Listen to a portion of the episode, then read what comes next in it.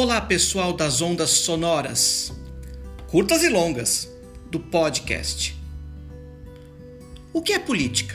Ela serve para quê? Por que devemos entender e exercer política no nosso dia a dia? O que ela tem a ver com a sociedade que vivemos? Do pãozinho com manteiga que você come até o candidato que você escolhe, tudo é política. Este é o podcast Política, aqui, lá e acolá e eu sou Darcio Rica, administrador de empresas há quase 30 anos, gestor esportivo e cultural e autor de três livros. Sejam muito bem-vindos.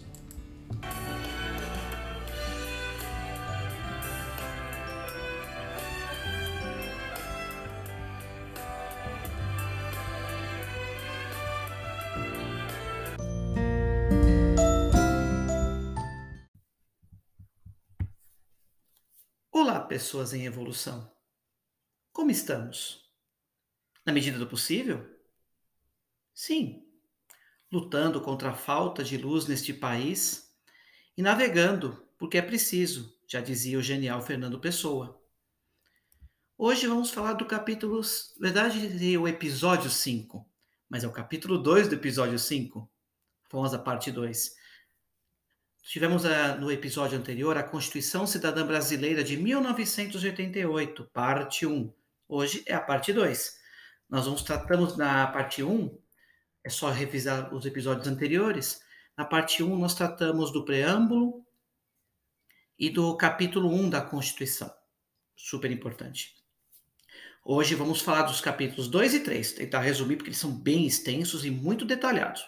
Maiores detalhes é sempre a recomendação vá e leia a sua Constituição, a Constituição do seu país. Leia, se informe, aprofunde. Aqui é um âmbito geral, justamente nesse, na proposta desse podcast, hoje é a parte 2. É importante a gente estar atento para, as, para a essencialidade de que vocês ouçam o episódio anterior, para que tenha uma melhor assimilação. Nós falamos no episódio anterior da, dessa, da origem da Constituição Cidadã de 88 em nosso lugar de fala.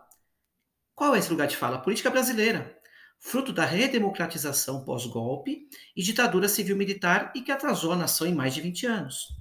Tratamos também de apresentar nossa Constituição Cidadã para que possamos mergulhar neste ambiente de leis e regras de conduta, das quais somos responsáveis por nossas posturas que buscam o bem coletivo, gerando saúde democrática e soberania política. Como eu falei no comecinho, explicamos o preâmbulo da Constituição da República Federativa do Brasil, seu título 1, que remonta aos princípios fundamentais da Carta Magna, em virtude da necessária divisão em partes pela sua importância e abrangência, cheio de significados, inclusive. Falar da Constituição Cidadã Brasileira de 88 é buscar a liberdade e o bem comum com responsabilidades. Reforço que esta apresentação da Constituição Federal, nossa Constituição Cidadã, é a versão mais atualizada, mesmo diante de todas as PECs, atualizada que eu digo, nós estamos fazendo esse, essa gravação no mês de agosto de 2021. Então, até o momento, está considerando todas as PECs, que seriam propostas de emendas constitucionais, as ADPFs, que seriam ações declaratórias de preceitos fundamentais, as ADINs, ações diretas de inconstitucionalidades, regimentos, enfim, todas sancionadas, revogadas, vetadas, entre outras alterações até esse momento. Hoje, nessa parte 2, vamos falar em linhas gerais, linhas e ideias gerais, para ser melhor entendido bem resumidas dos dois próximos títulos, o 2 e o 3. O título 2 fala dos direitos e garantias fundamentais. Direitos e garantias fundamentais. Lembra dos princípios fundamentais? Agora são direitos e garantias fundamentais. O capítulo 1 um são dos direitos e deveres individuais e coletivos. Aqui eu quero fazer uma leitura de um artigo fundamental quando se tenta atingir a democracia. O artigo 5 é aquele que diz assim: continuaremos sendo democráticos se seguirmos a Constituição, porque ele é o mais, para mim, é um dos mais importantes, significativos, principalmente no momento que vivemos. É o artigo 5. Todos são iguais perante a lei, sem distinção de qualquer natureza, garantindo-se aos brasileiros e aos estrangeiros residentes no país a inviolabilidade do direito à vida, à liberdade, à igualdade, à segurança e à propriedade. É tão importante esse artigo 5 que ele tem 72 itens dentro dele, com parágrafos, preâmbulos tudo mais. E 72 itens vão tratar basicamente. Esses 72 itens basicamente vão tratar de quê? Direitos e obrigações iguais, não submissão à tortura, nem ao tratamento desumano, nem à supressão de direitos e obrigações e a nenhum tribunal de exceção. Exceto pelas justas punições previstas em lei em atos antidemocráticos e anti-institucionais, temos vivido tanto, é garantido sim o livre pensar, expressão sem censura e vedado o anonimato, dentro daquela exceção apenas de atos antidemocráticos ou anti-institucionais. Você está tendo uma ruptura e você tem que ter uma punição por essa ruptura. Mas o princípio geral, com responsabilidade, é garantido o livre pensar, a expressão sem censura, vedado anonimato, direito de resposta, indenizações materiais, morais e de imagem, liberdade e proteção de crença, culto e convicções políticas, filosóficas, inviolabilidade aos sigilos, exercício de ofício, sigilo da fonte, locomoção, associações, ir e vir, propriedade, patrimônio pessoal e cultural, herança, sucessão de bens, informações e prestações de serviços públicos e gratuitos, direitos adquiridos, plena defesa, julgamento justo e imparcial, proteção contra crimes de racismo, entre outras manifestações de direitos e deveres individuais e coletivos. Importante reforçar esse muito reforçar muito esse artigo 5 que é bem importante que nesse caso aqui é um item dele que diz assim: é reconhecida a instituição do júri, lembra no caso das punições que eu falei? É reconhecida a instituição do júri com a organização que lidera a lei, isso é importante, assegurados a plenitude da defesa, o sigilo das votações, a soberania dos vereditos e a competência para o julgamento dos crimes dolosos contra a vida. Se valoriza a vida, artigo 5 nada da liberdade não pode ser contra a vida. Espero que esteja claro. Outro aspecto desses 72 itens é a forma abrangente como se estabelecem os parâmetros sobre as leis aplicadas, que sim são a base dos fundamentos e precedentes para aplicações em códigos penais de forma justa e imparcial, sem ferir as liberdades adquiridas e responsabilidades factíveis. Vale a pena se debruçar nesses itens no significativo artigo 5 rico em abrangência, ainda mais diante do obscurantismo vigente. Para isso é preciso pensar características de pessoas em evolução como estou, estão aqui presentes nesse momento. Você é uma pessoa em evolução e que bom que assim o seja. Esses quatro parágrafos abaixo tratam bem disso aí que estão falando. Olha só que importante, ele me extraí daquele monte de coisa que tem lá. Bem resumido. As normas definidoras dos direitos e garantias fundamentais têm aplicação imediata. Os direitos e garantias expressos nessa Constituição não excluem outros decorrentes do regime e dos princípios por ela adotados ou dos tratados internacionais em que a República Federativa do Brasil seja parte os tratados e convenções internacionais sobre direitos humanos que forem aprovados em cada casa do Congresso Nacional, em dois turnos, por três quintos dos votos dos respectivos membros, serão equivalentes às emendas constitucionais. Ou seja, a Constituição rege tudo, até a aplicação das leis da votação no Congresso Nacional. O Brasil se submete à jurisdição de Tribunal Penal Internacional, a cuja criação tenha manifestado adesão, sendo adepto tem que seguir também os protocolos internacionais, por isso a relação é muito importante. Outra coisa que está dentro do obscurantismo, infelizmente, dolorosamente. Chegamos no capítulo 2 deste bem resumido propósito de reflexão e conscientização. O 2 é assim, ele vai tratar dos direitos sociais. O artigo 6 dele é isso aqui, ó. São direitos sociais à educação, à saúde, olha que importante. São direitos sociais à educação, a saúde, a alimentação, o trabalho, a moradia, o transporte, o lazer, a segurança, a previdência social, a proteção à maternidade e à infância, a assistência aos desamparados na forma desta Constituição. Porque aí, mais adiante no sétimo, olha só, são detalhados os direitos dos trabalhadores completos, assim, uma relação imensa dos direitos dos trabalhadores urbanos e rurais. É bom sempre olhar. Falei, tem que aprofundar, que visem as melhorias de suas condições sociais, bem como as livres associações profissionais ou sindicais do artigo 8 que, por consequência implícita, nos remetem ao artigo 9, que é tradução, eh, transcrição ipsis literis. É assegurado o direito de greve, competindo aos trabalhadores decidir sobre a oportunidade de exercê-lo e sobre os interesses que devam, por meio dele, defender. É imprescindível atenção aos detalhes do capítulo 2. Seguindo mais à frente, aí nós vamos passar para o 3. O 3 é importante porque ele vai tratar da nacionalidade. Lembra que a gente falou do um e do outro? Hoje é do 2 e do 3. Então, tem tudo isso, uma complexidade de coisas, muito bem resumido, para a gente poder migrar para o 3, que é da nacionalidade.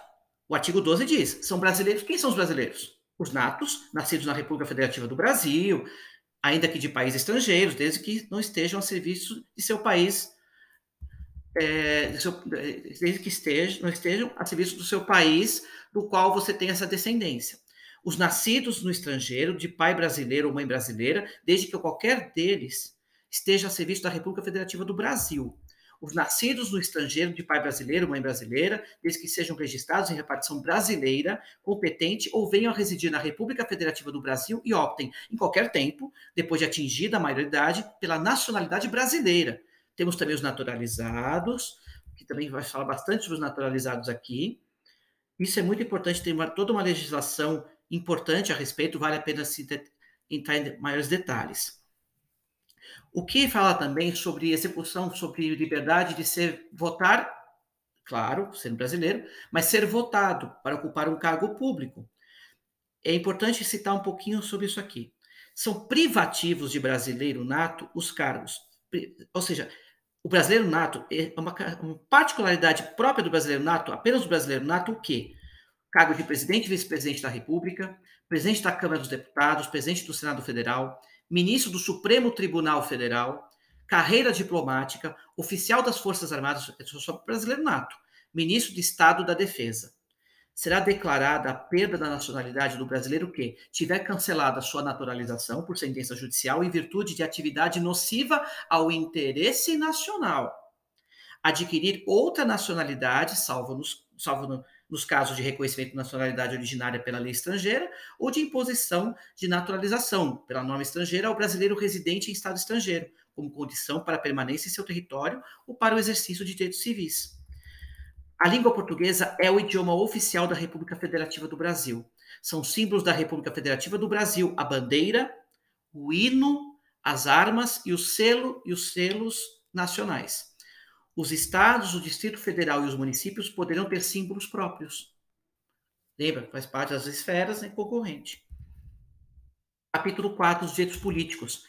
A soberania popular será exercida pelo sufrágio universal e pelo voto direto e secreto, com valor igual para todos, e nos termos da lei mediante plebiscito, referendo, iniciativa popular.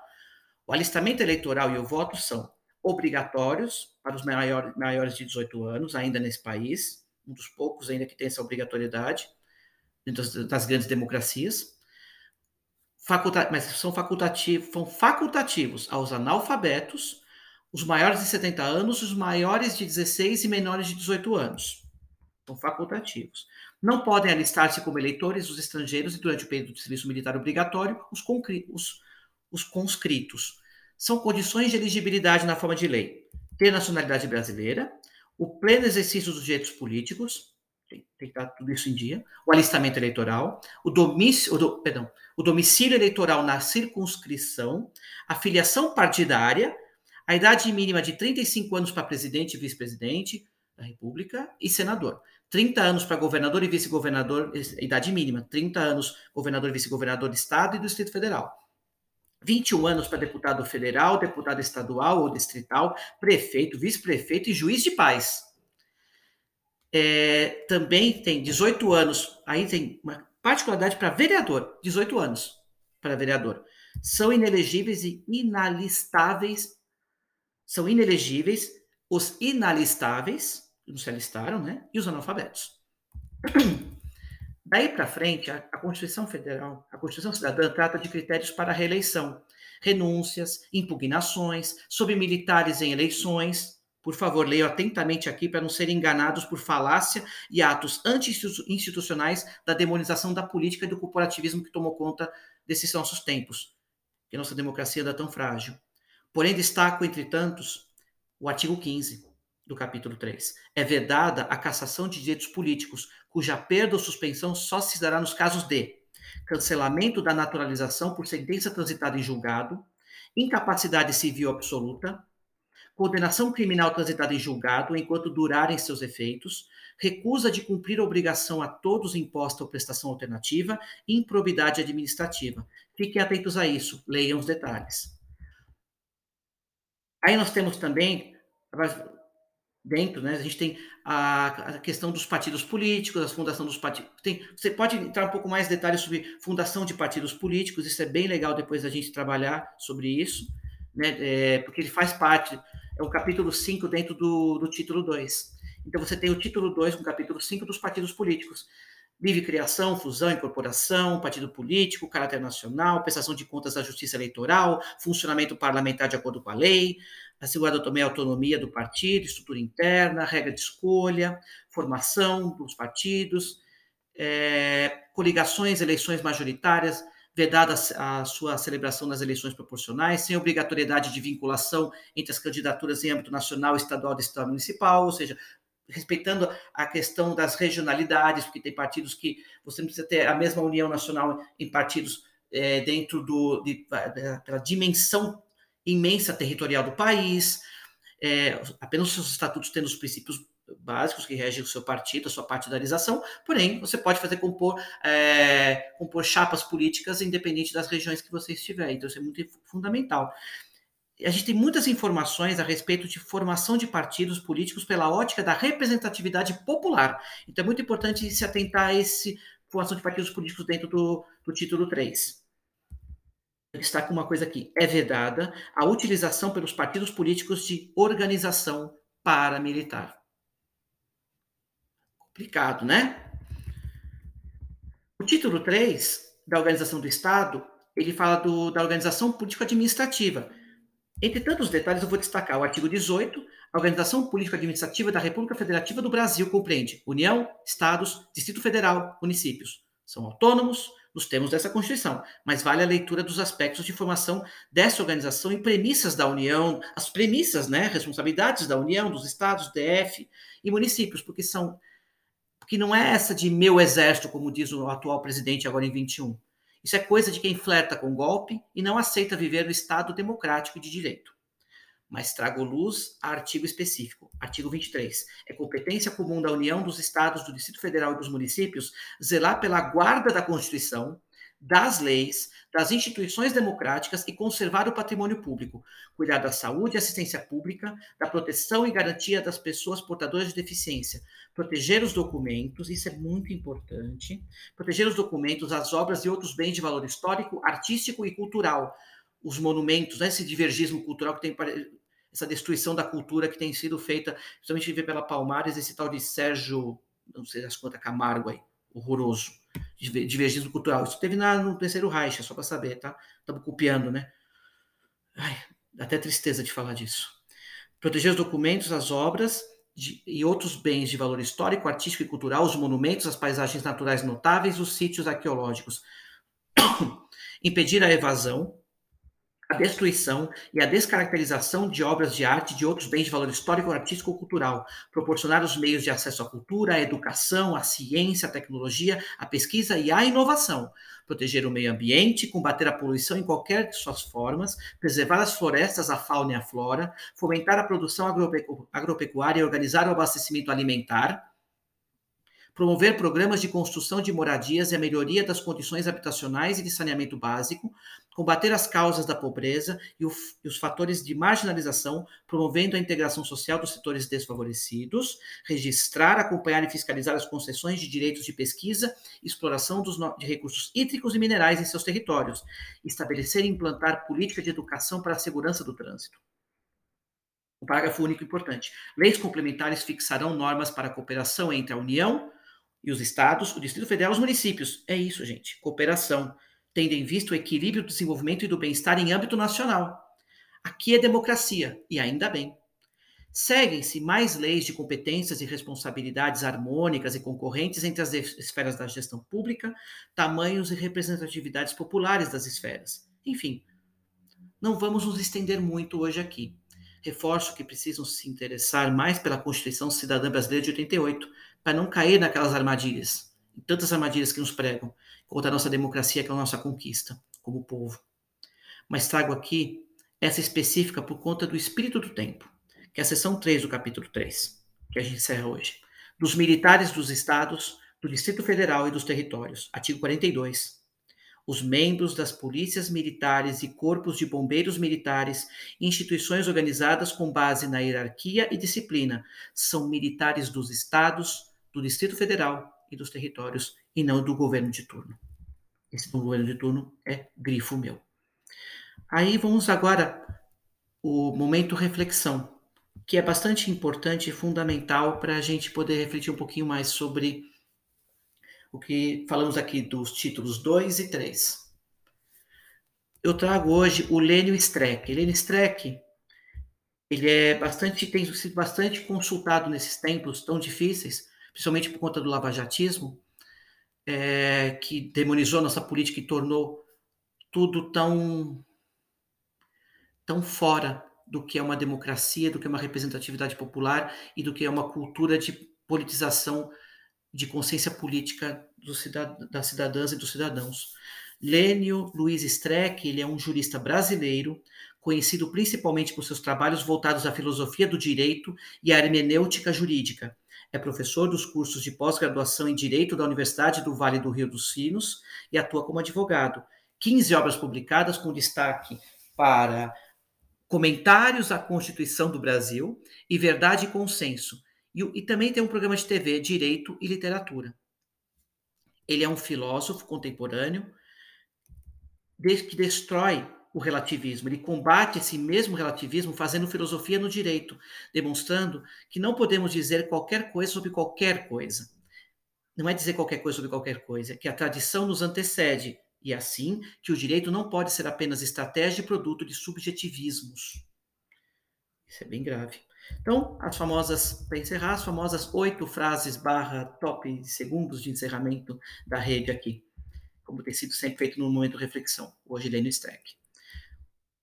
Tem de assumir qual autoridade impera no direito brasileiro, se é dos julgadores ou se é do direito. Os juristas têm que entender que direito é um fenômeno complexo e que o direito não é moral. Ele é feito pela moral, pela política e economia. Ele é posto e depois nós temos que levá-lo a sério. Aí o papel do juiz é não ser o dono da lei, mas a pessoa que faz o ajuste. É como uma costura. Ele não vai costurar a roupa, a roupa já está pronta, ele vai ajustar. Ninguém pode ser condenado ou absolvido por íntima convicção. Íntima convicção é: você não precisa justificar, é sim ou não. E a Constituição exige fundamentações.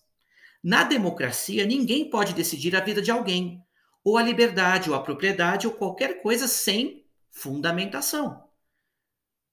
A delação está em crise, fortemente, porque primeiro as delações foram feitas sem accountability, sem uma contabilidade, contabilização disso tudo, sem transparência sem prestação de contas disso. Foram feitas secretamente, muitas vezes essas relações forçadas. Nós somos especialistas em estados de exceção. E quando temos democracia, parece que a própria democracia é uma exceção. E nós não aprendemos nada com a história e logo queremos de volta o estado de exceção. Também bem boa. O grande dilema da democracia é uma frase que não é minha, é de um psicanalista amigo meu, que diz o seguinte: como conter o gozo da sociedade, ou seja, crimes, corrupção, desejos, sem ser tirânico? Como conter o gozo sem ser tirânico?